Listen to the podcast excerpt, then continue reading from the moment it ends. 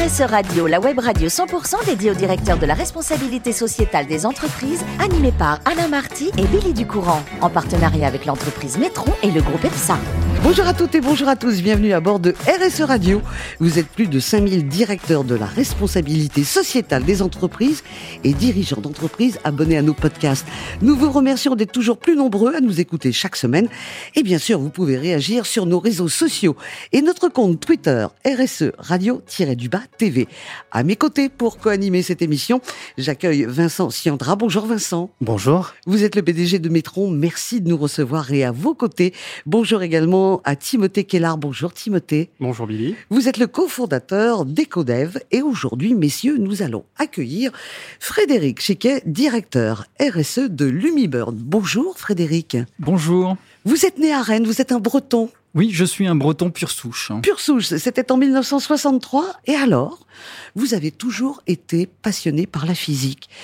Comment ça se traduisait quand on était euh, Frédéric Chiquet à 12-13 ans? Être passionné par la physique Alors, rassurez-vous, je ne faisais pas des expériences à la maison? dans mon garage, euh, mais non, c'est une, on va dire une, disposition pour les matières à l'école euh, qui font que euh, j'ai toujours été intéressé par les matières scientifiques, que ce soit les mathématiques ou que ce soit la, physique ou la chimie. Donc vous avez suivi votre voie et vous allez obtenir quelques années plus tard, pas à 12 ans, hein, ce qu'on appelle un diplôme en physique des matériaux. Le premier job, pourtant, vous le faites dans une micro-entreprise. Oui. C'était voulu Vous cherchiez quoi au départ? Oh, c'était, C'est beaucoup plus simple que mhm. ça. Ça s'inscrit dans une logique à l'époque de, recherche d'emploi. Euh, mon directeur de, DEA avait des actions dans cette micro-entreprise et avant la fin de, de mon année, de mon cursus, il m'a proposé de rentrer directement euh, dans cette entreprise. Alors, on va la citer. C'était une autre époque. Hein. Oui, le verre fluoré. Le verre fluoré. Avec euh, une entreprise spécialisée dans des verres vraiment atypique. Et pour une première embauche, trois ans et demi, c'est pas mal. Hein oui, mais parce que le, les sujets, euh, je dirais, étaient extrêmement intéressants. Euh, à l'époque, j'ai commencé à travailler, par exemple, sur des fibres qui étaient installées sur euh, le, VLT, c'est le Very Large Telescope qui est installé au Chili. Donc, vous, vous, vous êtes euh, un précurseur dans le domaine, donc c'est extrêmement stimulant. Quand est-ce que vous avez décidé de dire je pars comme chargé d'affaires à l'Agence nationale de valorisation et de la recherche? Alors là aussi, c'est encore un effet d'opportunité. Vous changez d'un peu de voix quand même, non? Oui, euh, mais je vais l'expliquer très simplement. Euh, au bout de trois ans et demi dans une microstructure, si vous avez un peu d'ambition, vous vous sentez un peu l'étroit. Hein. Euh, parce que globalement, si vous voulez un peu plus de responsabilité, vous allez chasser sur les responsabilités du, du, patron et ça devient un peu compliqué. Donc, comme je vous ai expliqué, j'étais rentré dans le domaine professionnel sans faire d'entretien, sans rédiger le moindre CV. il m'est paru opportun d'aller euh, tester mes, mes, comment, euh, mes compétences en termes de, d'entretien de, euh, ou, de capacité à, à, me vendre. Et donc, j'ai pris un peu au hasard un poste. et puis, durant l'entretien, ça s'est extrêmement bien passé. Il y a eu une, une relation avec le, le, directeur régional qui s'est immédiatement établi. Euh, un entretien qui aurait dû une heure, euh, qui aurait dû durer pardon une heure et qui s'est terminé euh, à 9h30 du soir. Juste pour dîner. juste presque, presque, euh, mais qui euh, comment euh, a, réussi à, me convaincre que des profils comme le mien, extrêmement techniques, pouvaient présenter un intérêt dans dans, dans les missions qui étaient mmh. comment celles de l'Agence nationale de valorisation de la recherche. Très bien, mais c'est important d'avoir cette ce profil que vous avez eu dans votre carrière. Alors on va accélérer. Il y a eu le groupe Alcatel. Après, vous allez reprendre des études pour créer une entreprise. vous vouliez faire euh, cette entreprise et euh, elle n'a jamais été créée. Ah non. Jamais. Alors jamais, non, parce que comment euh, bon c'est après la l'éclatement de la bulle internet, vous avez 40 ans, vous êtes cadre, vous avez un peu d'ambition, vous dites que créer sa propre entreprise pour comment sortir du carcan euh, du fonctionnement d'un grand groupe peut paraître une bonne opportunité. Euh, le risque, ça peut être une fuite en avant. et globalement, il faut se donner comment, une échéance. Hein. et à l'échéance venue, il paraît il paraissait, enfin, les conditions n'étaient pas suffisamment réunies pour que je me lance dans la création de l'entreprise. Mhm. Euh, et, en particulier, et, en particulier, avec des enfants en bas âge. Donc, euh, il y, a un moment, il faut savoir être raisonnable et dire euh, non, j'abandonne. Bon, en tous les cas, c'était important qu'on connaisse ce parcours qui est assez atypique. Et enfin, vous arrivez chez Lumibird. Et avant d'être RSE, RSE pardon, qu'est-ce que vous aviez fait chez eux? Vous n'étiez pas embauché pour ça au départ? Non, non, absolument pas. Euh, moi, j'ai une formation technique et, mhm. c'est mon profil technique qui a, attiré euh, le groupe euh, Lumibird. j'ai géré beaucoup de programmes techniques au sens large, que ce soit des, programmes R&D, des, programmes de transfert de production, des, même de la, de, de, la production elle-même au, sein, au sein du groupe. globalement, un peu un, un homme à tout faire, hein, euh, puisque c'est tout l'intérêt. Euh, euh, alors c'est à la fois l'inconvénient et, l'intérêt d'un parcours atypique, c'est que on a une expérience pluridisciplinaire qui nous permet d'appréhender beaucoup de problématiques qui sont celles que l'on rencontre dans l'entreprise et euh, comment euh, c'est à la fois un inconvénient parce que finalement on n'est pas un spécialiste de, de, de, de spécifique dans un dans, mhm. dans, un domaine, mais globalement c'est ce, ce cette formation pluridisciplinaire, cette capacité à s'adapter à des problématiques nouvelles euh, comme la RSE. Voilà, la RSE, vous y êtes et maintenant feu de questions par Vincent et Timothée. On commence par vous, Vincent.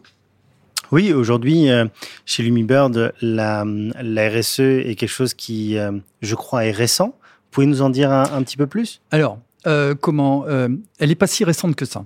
elle est récente en termes de création de postes, alors que précédemment, elle reposait sur diverses directions. Mais elle résulte quand même d'un contexte qui est comment Qui est tel que il y y avait nécessité de créer une direction RSE. Et pourquoi il y avait une nécessité de, créer une direction euh, RSE bah, Écoutez, il y a trois raisons principales. Il y a une première raison, c'est une raison euh, financière. Le besoin de, de, comment euh, d'obtenir des financements à, des taux intéressants pour euh, financer notre activité, notre croissance. On a des gros besoins de, de, de, financement parce que on est dans une stratégie de croissance externe extrêmement importante. Il y a un deuxième point qui est extrêmement important, c'est la nécessité de recruter des talents et de les maintenir dans l'entreprise. Et puis, il y a un troisième point qui est l'ambition du groupe, qui est un point plus stratégique, de travailler avec euh, des clients exigeants, comme les clients de l'automobile ou comme les clients du spatial, et qui ont des exigences en matière de RSE. Euh, d'où euh, l'obligation de, créer un poste compte tenu de l'importance que aujourd'hui, ce, la RSE revêt dans une entreprise. C'est vraiment un outil stratégique aujourd'hui. Du coup, l'enjeu euh, climatique au sein de Lumibird, euh, c'est quelque chose, j'imagine, d'important ou de qui prend aujourd'hui euh, de l'ampleur au sein de vos équipes? Si, si c'est un sujet aussi de recrutement, finalement, est-ce que c'est quelque chose qui se matérialise aujourd'hui par des engagements de votre entreprise sur ces enjeux Vous êtes une équipe très technique, finalement, vous êtes des scientifiques. est-ce que du coup, vous êtes encore plus sensible, je dirais, que la moyenne à ces sujets? Alors, on est sensible à, de multiples égards. Euh, on est sensible parce qu'on développe des technologies habilitantes hein, hein, qui permettent d'avoir des impacts significatifs euh, sur, sur l'environnement. Je pense en particulier aux, émissions de gaz à effet de serre.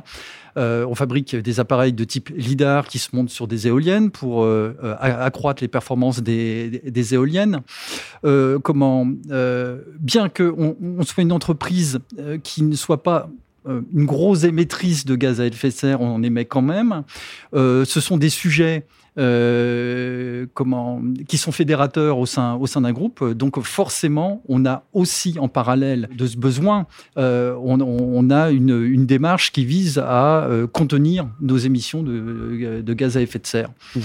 Voilà, en, en, essayant de contrôler et en mettant en place des indicateurs qui permettent de s'inscrire dans un cercle vertueux de diminution de, de nos émissions. Merci pour vos questions, Vincent. Timothée? Oui, donc bah, Frédéric, euh, j'ai une question double en fait. Euh, vous avez un parcours technique, euh, ingénieur de formation. du coup, quelle a été la, on va dire la qualité en tant qu'ingénieur pour récupérer ce poste de responsable RSE et comme elle est double, je finis sur le deuxième point, c'est concrètement quel a été votre chantier numéro un euh, sur lequel euh, ces, compétences ont contribué? Alors, je, vais répondre par la deuxième partie de la, question, mais ça va faire sourire euh, les personnes qui, vont m'écouter. Le premier chantier, ça a été la DPEF, donc déclaration de performance extra-financière, puisque c'est un, gros morceau dans, le cadre de, qui couvre en règle générale la partie comment RSE, et donc ça a été la, la priorité. Mais euh, on, va dire, ma nomination se justifie euh, de par mon expérience euh, concernant le management de programme.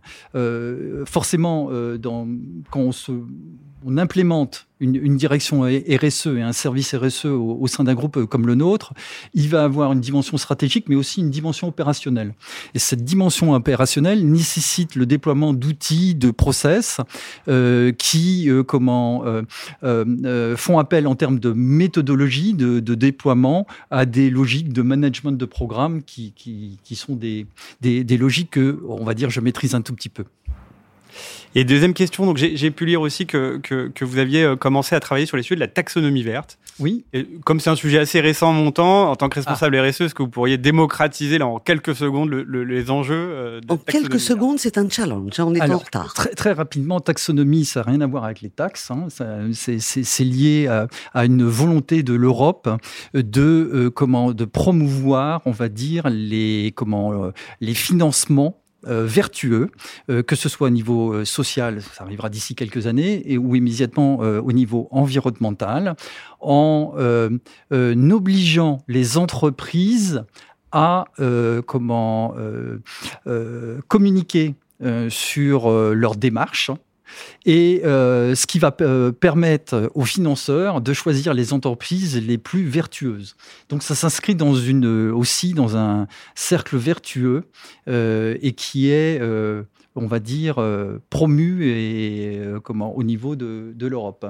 Alors on a bien vu, hein, Frédéric a un beau parcours, euh, il est à la RSE, on sait que c'est un scientifique, donc je voudrais qu'on termine cette émission, non pas avec toutes vos passions, parce qu'elles sont nombreuses, mais avec une qui va montrer qu'un scientifique peut avoir la tête ailleurs et du moins les oreilles ailleurs.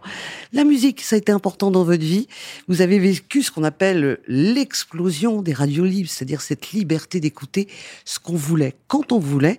Je voudrais que vous me parliez un petit peu euh, du garçon que vous étiez à l'époque, parce que aujourd'hui, Aujourd'hui, on a l'impression que vous êtes déçu parce qu'on crée moins qu'avant. C'était une époque où tout explosait. Alors, pour rassurer ceux qui nous écoutent, on va donner vos préférences. Ça va de Cure à YouTube, Police et en passant par Dire Straits. Alors, je trouve qu'à l'époque, en tout cas, euh, la, euh, la création était moins standardisée euh, et globalement et correspondait moins à des logiques marketing qu'à des logiques de réellement euh, musicales et, de création musicale. Alors ça existe aujourd'hui, hein, tout le temps. Euh, J'imagine que il y, a, y, a, y, a, plein de musiciens en herbe qui ont cette ambition-là, mais très rapidement, un peu comme la nourriture, on se retrouve dans une logique de standardisation et euh, qui laisse croire que finalement cette euh, cette époque, je dis pas que c'était mieux avant parce que j'aime pas trop cette euh, cette expression là, mais euh, qui laisse croire qu'aujourd'hui on est beaucoup moins créatif. Et finalement on a une musique qui est beaucoup plus stéréo, stéréotypée euh, par rapport à ce qu'on a conduit précédemment. Voilà. Alors Frédéric, pour résumer vos passions, vous aimez cette musique. Si je vous propose d'écouter Cure en Crète, parce que c'est un pays que vous aimez, où il y a de l'authenticité et qu'en plus on pourra regarder via euh, ce qui est moderne aujourd'hui des comment dire des documentaires scientifiques ou historiques, on a tout bon avec vous. Alors là, vous faites mon bonheur. Eh ben voilà. Vous avez fait le nôtre en tous les cas pendant quelques minutes pour cette eh ben, interview. et je vous remercie. Merci Frédéric. Merci également à Vincent Et Timothée, fin de ce numéro de RSE Radio. Retrouvez toute notre actualité sur nos comptes Twitter et LinkedIn. On se donne rendez-vous mardi prochain à 14h précise pour une nouvelle émission. L'invité de la semaine de RSE Radio, une production b2b radio.tv en partenariat avec Nitron et le groupe EPSA.